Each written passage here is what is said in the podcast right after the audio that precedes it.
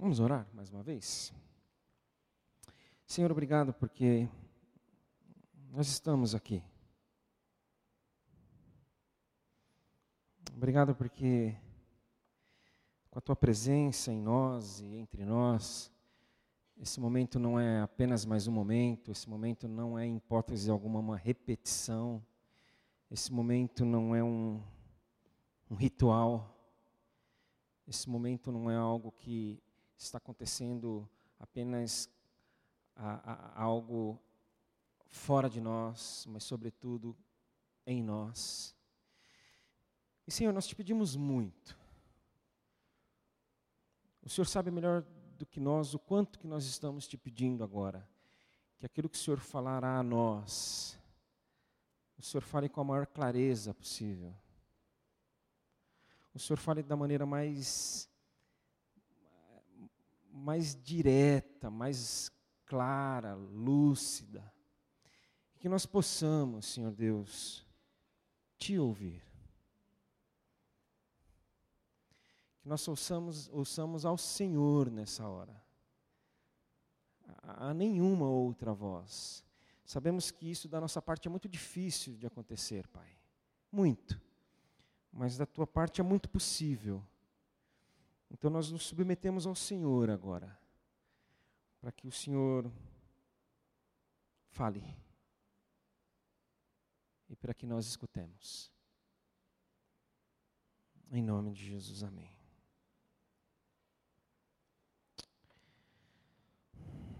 Nós temos falado bastante aqui nas últimas semanas a respeito de mudança. Nós vamos nos mudar Imaginar que daqui a possivelmente 20 dias nós estaremos em outro local.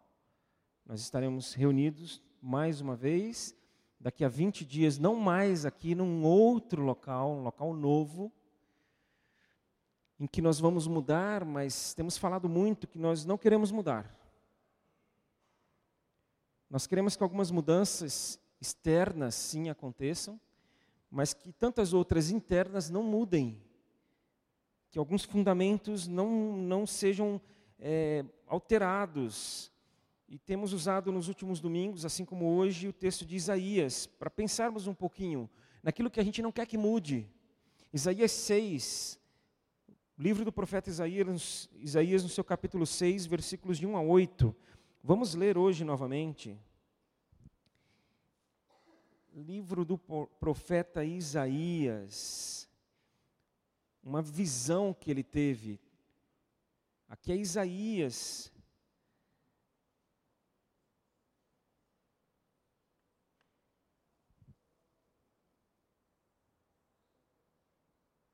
Isaías 6 fala: No ano em que o rei Uzias morreu, eu vi o Senhor, ele estava sentado num trono alto e a borda do seu manto enchia o templo. Acima dele havia serafins, cada um com seis asas, com duas cobriam o rosto, com duas cobriam os pés e com duas voavam. Diziam em alta voz uns aos outros: Santo, Santo, Santo é o Senhor dos exércitos, toda a terra está cheia da sua glória. Suas vozes sacudiam o templo até os alicerces e todo o edifício estava cheio de fumaça. Então eu disse: Estou perdido. É o meu fim, pois sou um homem de lábios impuros e vivo no meio de pessoas de impuros lábios. Meus olhos, porém, viram o Rei, o Senhor dos exércitos. Então um dos serafins voou em minha direção, trazendo uma brasa ardente que lhe havia que ele havia tirado do altar com uma tenaz, tocou meus lábios com uma brasa e disse: Veja, esta brasa tocou seus lábios, sua culpa foi removida e os seus pecados foram perdoados. Então ouvi o Senhor perguntar: Quem enviarei como mensageiro a este povo? Quem irá por nós? E eu respondi: Aqui estou, envia-me. Nós temos falado um pouquinho a respeito de quem nós queremos ser como igreja, o que nós devemos fazer para ser e como nós iremos fazer para ser? O que ser? O que fazer para? Como fazer para? E nós vimos que nós queremos ser este sinal da presença do reino de Deus, porque o reino de Deus chegou. Essa foi a mensagem de Jesus. O reino de Deus chegou. Outros reinos tinham vindo durante toda a história. Outros reinos, outros reis, outros domínios, outras formas de governar, outros. Aí Jesus chega e fala: agora chegou o reino de Deus. Agora é este reino, o de Deus, que chegou. Porque se nós olharmos para os outros reinos, nenhum deu certo. Nem o reino do povo é, de Israel, né? Porque eram, eram homens que estavam ali à frente, mulheres, então tentavam, conseguiam, não conseguiam, levantavam, caíam. Então chega Jesus, o rei, e fala: agora é diferente. Agora chegou o domínio, agora chegou a ordem, agora chegou a vida. Porque se chegou o domínio, ordem, vida, é porque estava sem domínio, ordem vida.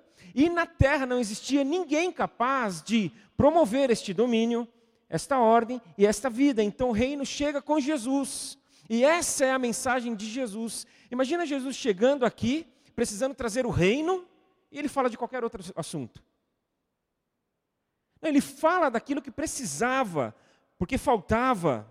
Então nós precisamos ser este sinal de que a vida está presente e de que a vida está possível, de que a vida é possível. A vida chegou. Vivamos essa vida e manifestemos com a nossa vida esta vida, para que outras pessoas mais enxerguem. E o que, que nós fazemos? Como é que nós fazemos para essa sinalização? O texto lido, e que está sendo visto já há três semanas, fala de que nós vamos viver uma vida de devoção, nós vamos viver uma vida de comunhão, e nós vamos viver uma vida de ação, uma vida de devoção a este Rei Cristo, uma vida de comunhão ao redor dele e uma vida de ação por ele. Nós somos devotos de um rei entronizado. Nós lemos no ano em que morreu o rei Uzias. E, gente, aqui eu vou fazer um apanhado geral, fácil, evidente, das últimas semanas. O rei Uzias morreu, e agora? E agora ele morreu. Jesus continua no trono. Porque quando Isaías foi diante da morte do rei Uzias ao templo, ele viu Jesus onde? No trono. Deus fez questão de se revelar a Isaías no trono. Deus ele se revela a nós hoje de manhã, mais uma vez, no trono. Quando nós olhamos para ele, ele está no trono. As coisas não mudaram. Ele continua reinando, ele continua cuidando, ele continua no comando. A gente olha para o nosso país, a gente olha para a nossa cidade, a gente olha para a nossa família, a gente olha para a gente. Fala, acabou. Não, não acabou. Ele continua no trono. E aí, quando nós olhamos para Deus e olhamos para nós, nós confessamos: ai de mim, Senhor. Ai de mim, eu fico pensando que quem está diante do Senhor e não fala ai de mim, não esteve de fato na frente do Senhor. Não há outra reação de quem quer que seja diante do Senhor senão: ai de mim, Senhor. Eu, eu te vi. E quando eu te vi, o Senhor me mostrou: ai de mim, Senhor. Aí nós confessamos, aí nós expomos, aí a gente fala para Ele: Senhor, é isso aí, nós somos quem nós somos. Nós somos tudo o que o Senhor está vendo. E nós não confessamos a Ele porque Ele precisa que confessemos. Confissão é exposição, confissão é tirar debaixo da mesa, confissão é descobrir, é tirar daquilo que, tá, aquilo que tá, está encoberto. Ele já não está vendo tudo? Claro que ele está vendo tudo. Então por que, que ele precisa da nossa confissão? A gente é que precisa da nossa confissão. Porque a gente é que precisa ver. A gente é que teima. A gente é que acha que não, a gente é que inventa, a gente é que tem vergonha. Tem, tem, tem vergonha mesmo, muita. Às vezes eu faço coisas, eu penso coisas que eu tenho muita vergonha. Aí a gente não, aí a gente confessa para nós. Para quê? Para que ele nos redima. Porque devoção, se a gente está falando em como ser um sinal do reino de Deus aqui presente, e a gente entende que nós devemos viver em devoção a Cristo, essa devoção é o que? A revelação dele. E diante da revelação, a nossa confissão. E diante da nossa confissão, a nossa redenção. Porque ele vai e ele não fala, acabou, que bom que você viu que precisava ter visto, agora que você viu, morreu. Que bom que você viu, que bom que você confessou, agora você vai poder ser redimido. E aí vem um serafim, toca com a brasa nos nossos lábios e nos purifica. Transformação. Porque diante do Senhor, quando nós nos lançamos a esse Deus, a este amor todo-poderoso, Ele não nos consome, Ele nos redime. Nós somos redimidos. Porque a nossa questão, quando nos enxergamos, é só uma: Senhor, nós continuamos sendo os teus filhos.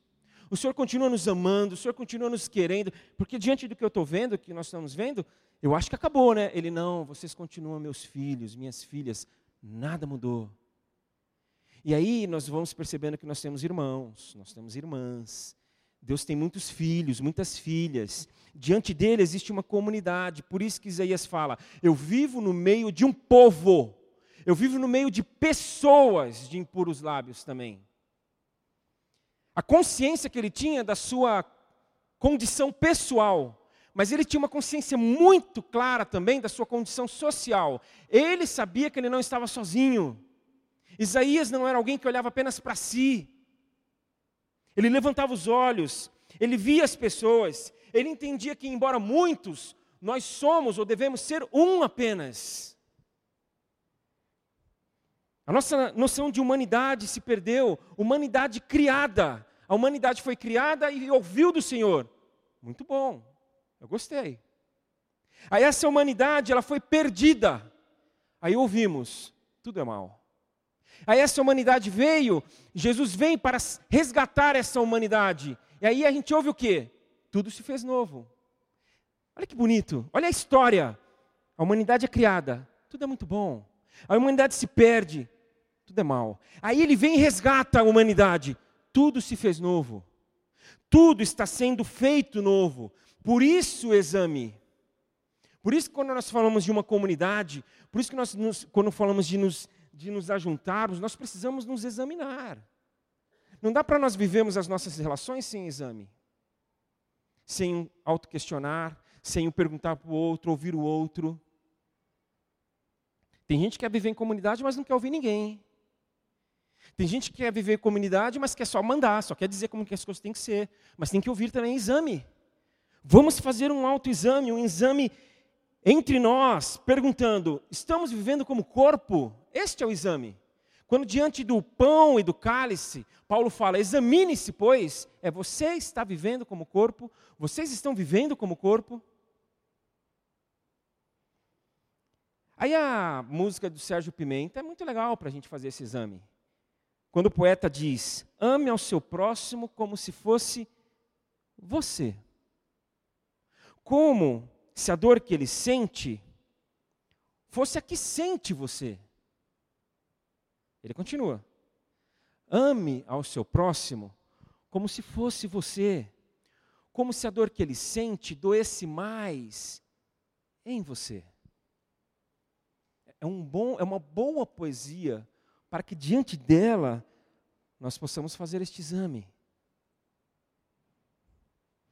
E é muito interessante nos lembrarmos, termos a lembrança do amor e do amar hoje, porque hoje nós estamos diante da ação. Nós queremos ser este sinal, então nós vivemos em devoção a este Cristo que se apresenta no trono. Nós queremos ser este sinal da presença da vida e da possibilidade da vida, então nós vivemos em comunhão e em comunidade ao redor deste Cristo que está no trono. E se nós queremos ser este sinal da vida presente possível, nós, queremos, nós precisamos viver em ação, juntos, com a cidade, na cidade, para a cidade. Uma ação em que a gente responde sim ao Senhor. Ação, porque amar é agir, nós sabemos disso.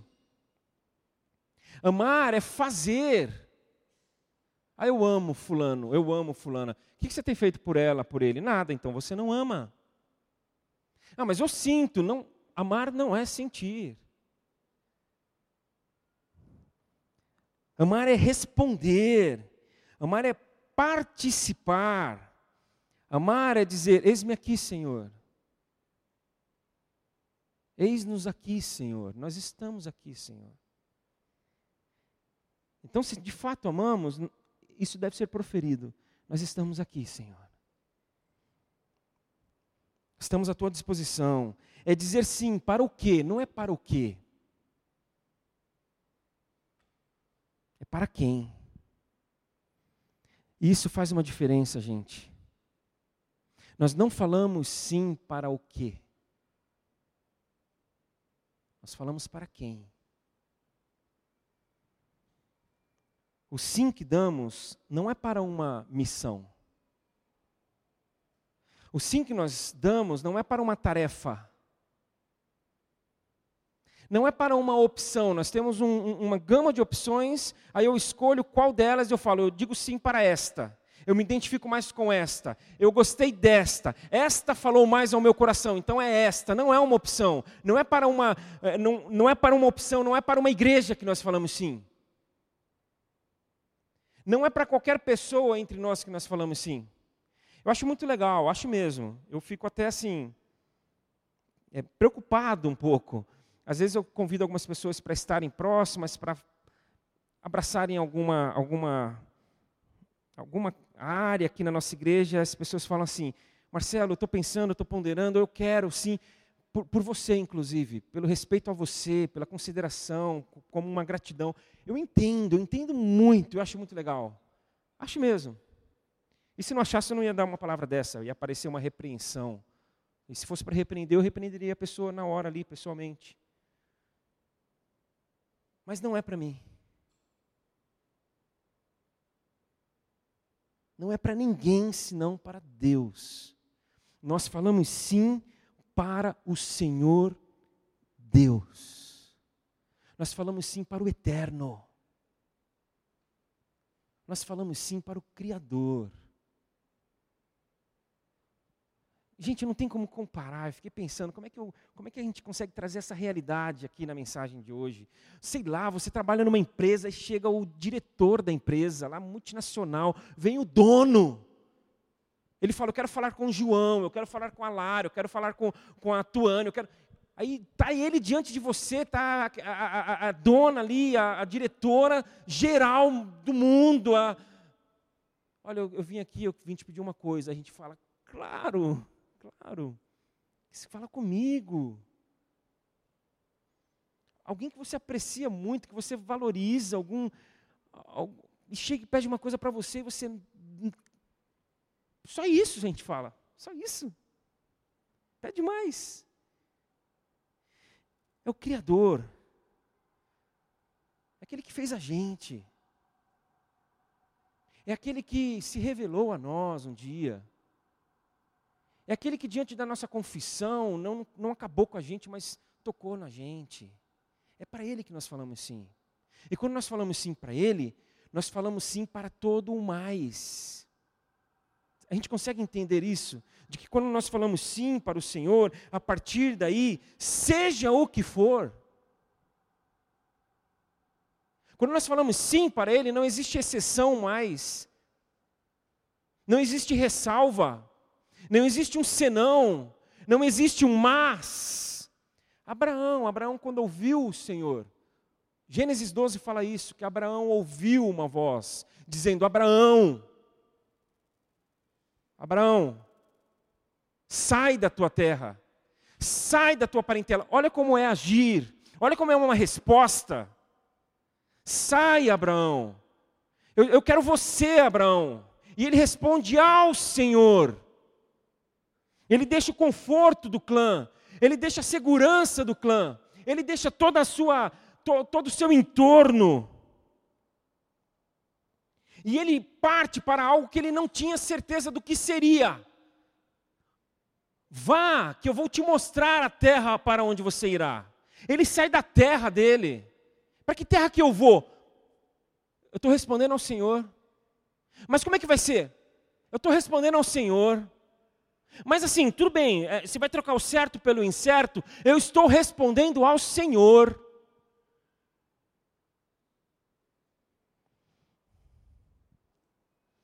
Então Abraão poderia ter falado: Eu não sei ao certo o que eu farei, mas eu sei bem a quem, a por quem eu farei. Que segurança, hein? Que segurança. Senhor, mostra aí o plano de negócios. Senhor, ó, minha esposa vai perguntar como é que vai ser esse negócio, porque você sabe, conhece minha esposa, ela vai chegar, e aí, como é que é esse negócio aí?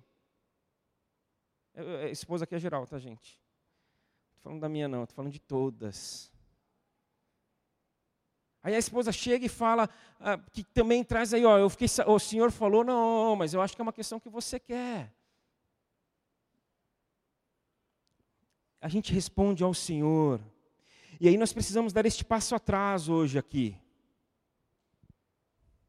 O que, que nós devemos fazer? Como igreja, como comunidade, como família Batista Sul, o que, que nós devemos fazer? O que, que Deus quer de nós? Vamos lá, gente, ninguém aqui é criança. Uma mudança como essa, que mexe, que mobiliza, que, que tem custo, que alguma coisa ele quer. O que, que ele quer? Eu diria que não importa. Eu diria que não importa. Importa a quem. A gente precisa dar esse passo atrás. Nós estamos falando, estamos aqui Senhor. Nós estamos falando, estamos aqui para quem? Para quem que nós estamos falando? Conscientes de quem Ele é, conscientes de quem nós somos, conscientes de que somos a comunidade dele, ao redor dele, servindo a Ele. Nosso sim é para Ele. E quando nós falamos sim para Ele, nós estamos falando sim para tudo que é dele. Nada fica de fora. Senhor, eu falo sim para o Senhor, mas olha, ah, dá para tirar isso aqui? Ele vai dar uma risadinha. Não dá, né? Senhor, eu estou falando sim para o Senhor, mas aquilo ali, ó, está complicado. Nós falamos sim para tudo. Tudo que Ele determinar. A quem Ele nos mandar. Eu vou repetir. A quem Ele nos mandar. Gente, eu vou repetir. Eu orei, a gente orou, né? Senhor, fala conosco e nos ajuda a obedecer. Então eu vou repetir, porque eu acho que Ele está querendo falar isso conosco. Mais uma vez, a quem Ele nos mandar. A fé cristã é uma fé que nos leva na direção do outro. A fé cristã nos mobiliza para fora, para além de nós mesmos. Por amarmos Jesus, nós amamos pessoas. Por amarmos Jesus, nós cuidamos de gente. O nosso negócio é gente. A gente conhece, falei de Abraão, agora vale a pena falar de Pedro também. A gente conhece a história de Pedro que Pedro poderia ser alguns de nós aqui, achando que estava por cima, que podia fazer acontecer. Aí Pedro se depara com a sua. com seu lado mais sombrio, com a sua prepotência, com a sua arrogância, com a sua altivez, com a sua autoconfiança, em que ele acha que iria pelo Senhor entrar na frente de qualquer um que fosse pegar o Senhor. E o Senhor fala: Não, isso não vai acontecer, não vai ser assim, Pedro, você vai me negar. Ao invés de você se colocar à minha frente, você vai virar as costas para mim, Pedro. E assim aconteceu. E quando aconteceu, Pedro aprendeu. Interessante esse movimento, né? Que Deus se revela, a gente se enxerga, Ele nos toca e nós somos redimidos e transformados. Foi assim com Pedro. De maneira que a confirmação de que aconteceu assim com Pedro foi quando Jesus se reencontra com Pedro e pergunta: Pedro, você me ama? Você me ama, Pedro, de uma forma incontida. Você me ama mais do que os outros. Você me ama como você nunca é, me amou antes. Você me ama a ponto de dar a vida por mim, Pedro. Não, Senhor, não é desse jeito que eu te amo.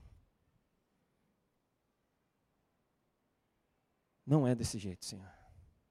Aí Jesus pergunta pela segunda vez: Pedro, você me ama de uma maneira que, que, que só você consegue me amar?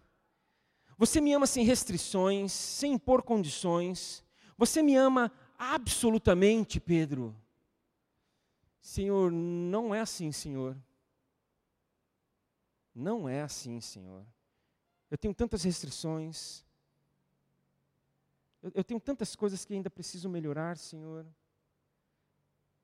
Aí o Senhor Jesus pergunta pela terceira vez: Pedro, você me ama de forma limitada? Você tem limites? Você, você, você não é, é, é, você não pode mais do que pode. Você entende isso? É assim que você me ama? É assim, Senhor, é desse jeito. É desse jeito, Senhor. Eu tenho limitações, eu tenho falhas, eu tenho temores, eu tenho, eu tenho visões distorcidas. Ótimo, Pedro, que você sabe disso agora. Então, cuida dos meus. Então não é que você, Jesus está falando, vai de qualquer jeito, Pedro. Ah, tanto faz, Pedro. Ah, Pedro, vai, vai a si mesmo. Não. É que o que nós temos e somos é suficiente para que enquanto Ele vai trabalhando na gente, melhorando a gente e fazendo a gente crescer e nos tornando pessoas melhores, maiores, pessoas inteiras, a gente vai cuidando. A gente nunca vai estar pronto, mas o que existe, o que está posto é suficiente para que, por amor a Deus, a gente cuide de pessoas, para que a nossa resposta ao Senhor seja suficiente para nós sermos sal da terra. Da terra, gente não é de um pedaço dela. Sermos a luz do mundo, do mundo, pessoal, não é um pedaço do mundo. Ilumina essa área aqui só, pessoal. Aqueles outros ali eu não estou nem aí. Fiquem no escuro. Porque ele amou o mundo, como a gente sempre fala aqui. Então, sem classismos, sem sexismos, sem recortes, sem privilégios, sem nada disso, gente. Sem nada disso. Então, se eu amo Jesus, se você ama Jesus, quem está sob os nossos cuidados? Se amamos Jesus, automaticamente vem algo em seguida. Nós estamos cuidando de quem? Se amamos Jesus, quem recebe a sua, a minha, a nossa atenção? Quem? Se amamos Jesus, se dissemos sim para Ele, quem está sendo por mim, por você, por nós, tocado e curado?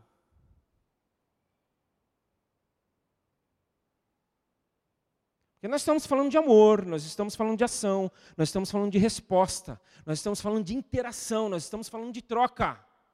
Então, quando falamos sim, Senhor, a este Rei que reina soberano, entronizado, e que ao redor dele tem uma comunidade e que por ele nós agimos, se falamos sim, quem? Onde estão? Quais são? Eu diria que não são poucas pessoas, por isso que nós somos muitos. Não são poucas pessoas, gente. É todo mundo.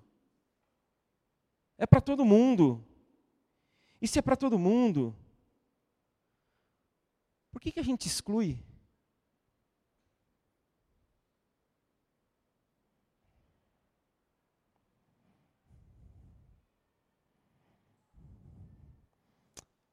A gente deve fazer uma pesquisa com os homens aqui da igreja.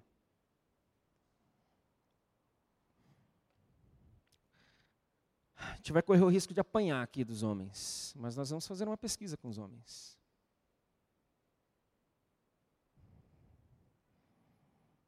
Por que, que nós excluímos?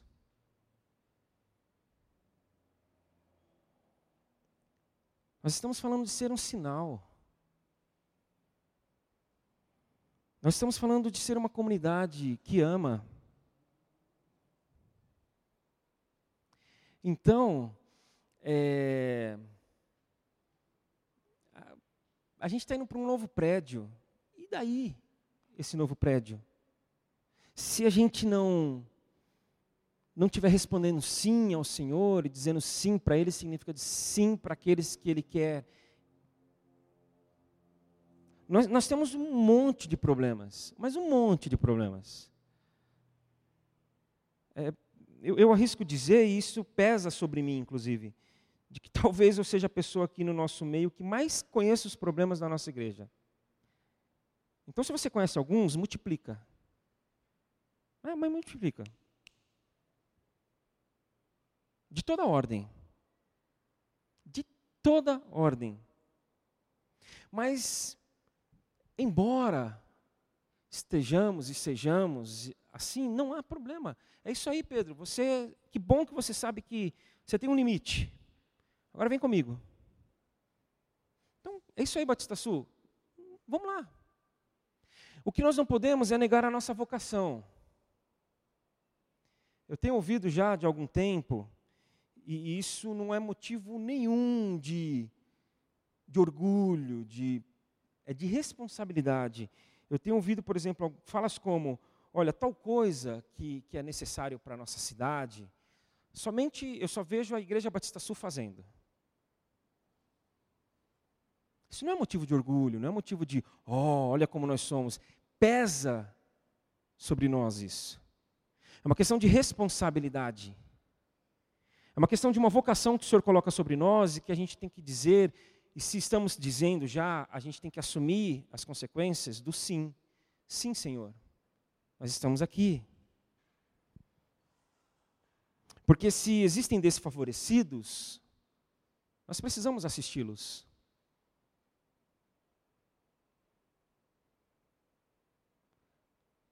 Não tem mais espaço. A gente chegou no momento, numa maturidade, como igreja, como corpo, em que não dá para olhar para o desfavorecido e não assistir, gente. Não dá. Faz parte da nossa vocação e é uma grande responsabilidade aqueles que são, estão sendo excluídos por nós serem acolhidos, serem incluídos. Olhar um excluído e falar: não fica aí não. Vem para cá. Ah, você também não fica de fora, não. Entra. Aqueles que são rejeitados serem amados. Aqueles que estão vivendo, aqueles que são desgraçados. Desgraçado tem a ver com, com falta de alegria. A palavra alegria, é, é, graça, tem a sua raiz na, no, na alegria, no contentamento. Olha que interessante, quando a gente fala assim, nossa, fulano foi agraciado. Alegria. Nossa, ele, ele aconteceu uma desgraça, tristeza. Puxa, como ele é engraçado, alegria. Nossa, parece que aconteceu é, é, é, é, alguma coisa, uma desgraça, falta de alegria. Então existem pessoas desgraçadas que precisam ser renovadas. O que eu quero dizer é o seguinte, gente: todos que precisam de uma nova chance, que eles possam encontrar isso no nosso meio. Amém. Todos. Está precisando de uma nova chance? Está precisando de uma nova oportunidade?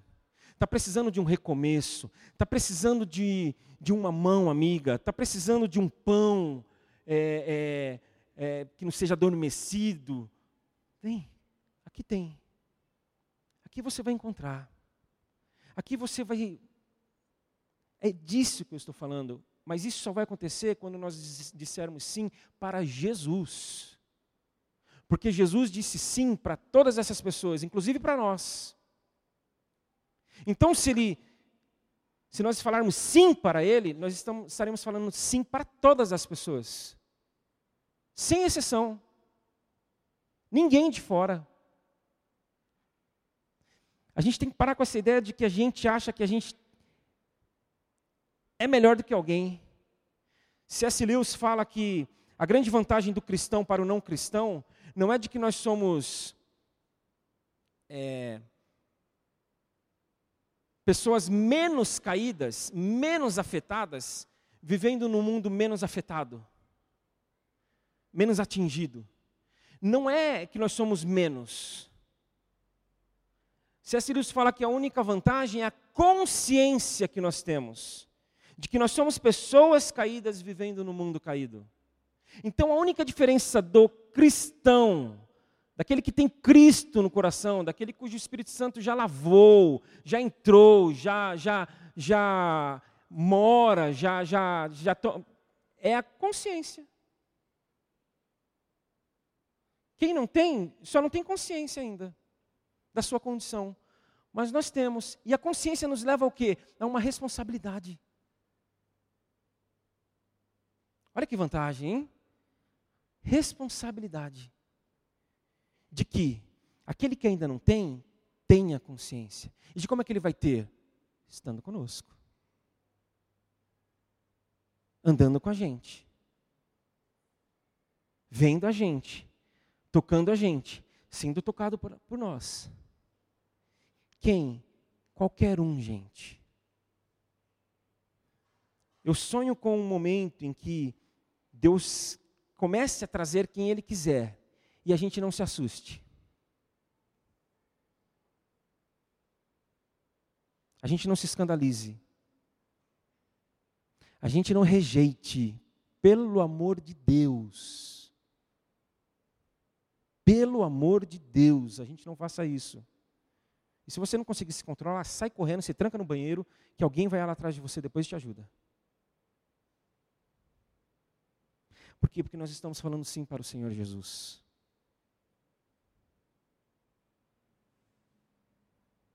Eu quero que nós oremos agora de novo. Nós vamos cantar a esse Jesus que abriu mão de tudo. Que abriu mão de tudo. E a gente não quer abrir mão do que, gente? Do que que a gente não quer abrir mão? Ele abriu mão de tudo. Quem somos nós para não querer abrir mão de alguma coisa? Da nossa opinião, da nossa. Ah, não, mas você sabe, né, Marcelo? Sei o que, gente? Não, nós temos uma reputação. Que reputação que, gente?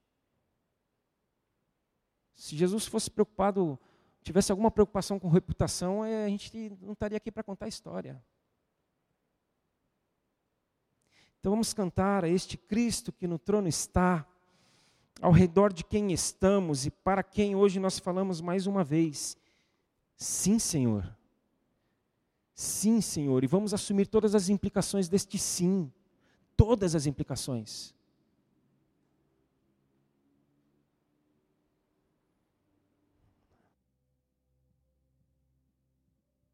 Acho que a gente podia tentar fazer igual Pedro.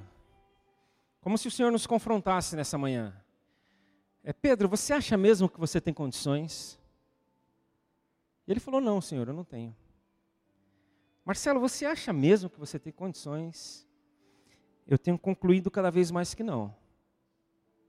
Tem uma amiga minha me ajudando em alguns processos, e ela me ajudou a ver como de quatro anos para cá, mais ou menos, eu, eu assumi algo que não era para que eu assumisse.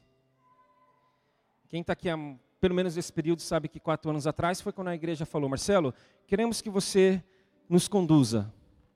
Aí, gente, eu pirei, eu achei que conduzir era responder por tudo, e cuidar de tudo e fazer tudo acontecer certinho. E eu vi que não. Eu vi que não. Então, às vezes surge alguma situação no nosso meio, automaticamente me vem: o que, que eu vou fazer para resolver isso? Aí eu, eu tenho entendido, eu não vou fazer nada. Eu só vou responder, eu responder com amor. Essa pessoa vai precisar ser amada. O que, que eu preciso fazer? Eu vou amar. Só isso. Então, talvez a minha responsabilidade, a de cada um aqui, é dar o exemplo do quê? De amar. Então, eu não sei o que, que para você tem sido um entrave, uma dificuldade, um, um, um dificultador. Mas nós vamos orar agora e coloque diante do Senhor se você já sabe, Senhor, eu estou me equivocando. Eu disse sim para o Senhor, mas eu estou me enrolando nisso aqui, eu estou atrapalhando nisso aqui, isso aqui eu estou sendo teimoso, isso aqui eu estou sendo. Fale isso para Ele. E fale: tira, Senhor. Tira, porque eu não quero que ninguém venha, que ninguém fique. Eu não quero que nós deixemos de ir a lugar nenhum por minha causa, Senhor. Por minha causa, não, Senhor. Nós temos uma vocação. E que nós possamos dizer sim para o Senhor da nossa vocação nessa manhã. Custe o que custar. Custe o que custar. Falem o que quiserem. Mas que nós possamos ouvir aquele que vai falar: Que bom. Que bom. Que bom que vocês estão cuidando dos meus. Que bom que vocês me amam estão apacentando as minhas ovelhas. Senhor, nos ajuda, Senhor. Nós precisamos muito da tua ajuda, Senhor. E como eu sempre digo, nós precisamos mais do que a gente imagina que precisa. Mas a, mínima consciência que a gente tem hoje, agora, da necessidade que temos do Senhor, nos ajuda, Senhor. Quebra a nossa arrogância, a nossa teimosia, a nossa prepotência, a nossa intolerância, o nosso preconceito, o nosso orgulho, o nosso egoísmo, o nosso tradicionalismo, o nosso ritualismo. Quebra, Senhor, em nome de Jesus, Senhor, tem feito mal a nós, e tem feito mal a tantos, e tem afastado tantos, e tem impedido que tantos cheguem. Mas nós queremos ser uma comunidade, um corpo, um grupo, que quem quiser vir, venha. E cremos sim que tem muita gente, porque o Senhor amou e morreu por todos. Senhor Jesus, nos ajuda, tem misericórdia de nós. Tem misericórdia da gente, Pai. Tem misericórdia, Senhor. Que nós possamos ser a tua voz, o teu ouvido, a tua mão, o teu colo, os teus pés, daquele que foi um maravilhoso conselheiro e é, o Deus forte, o Pai da eternidade e o príncipe da paz, que veio assim e que permaneceu assim em nós, vivo e ativo neste mundo, por nós. Abençoa-nos, Senhor. Tem misericórdia e faça a tua boa obra a partir da gente. Amém.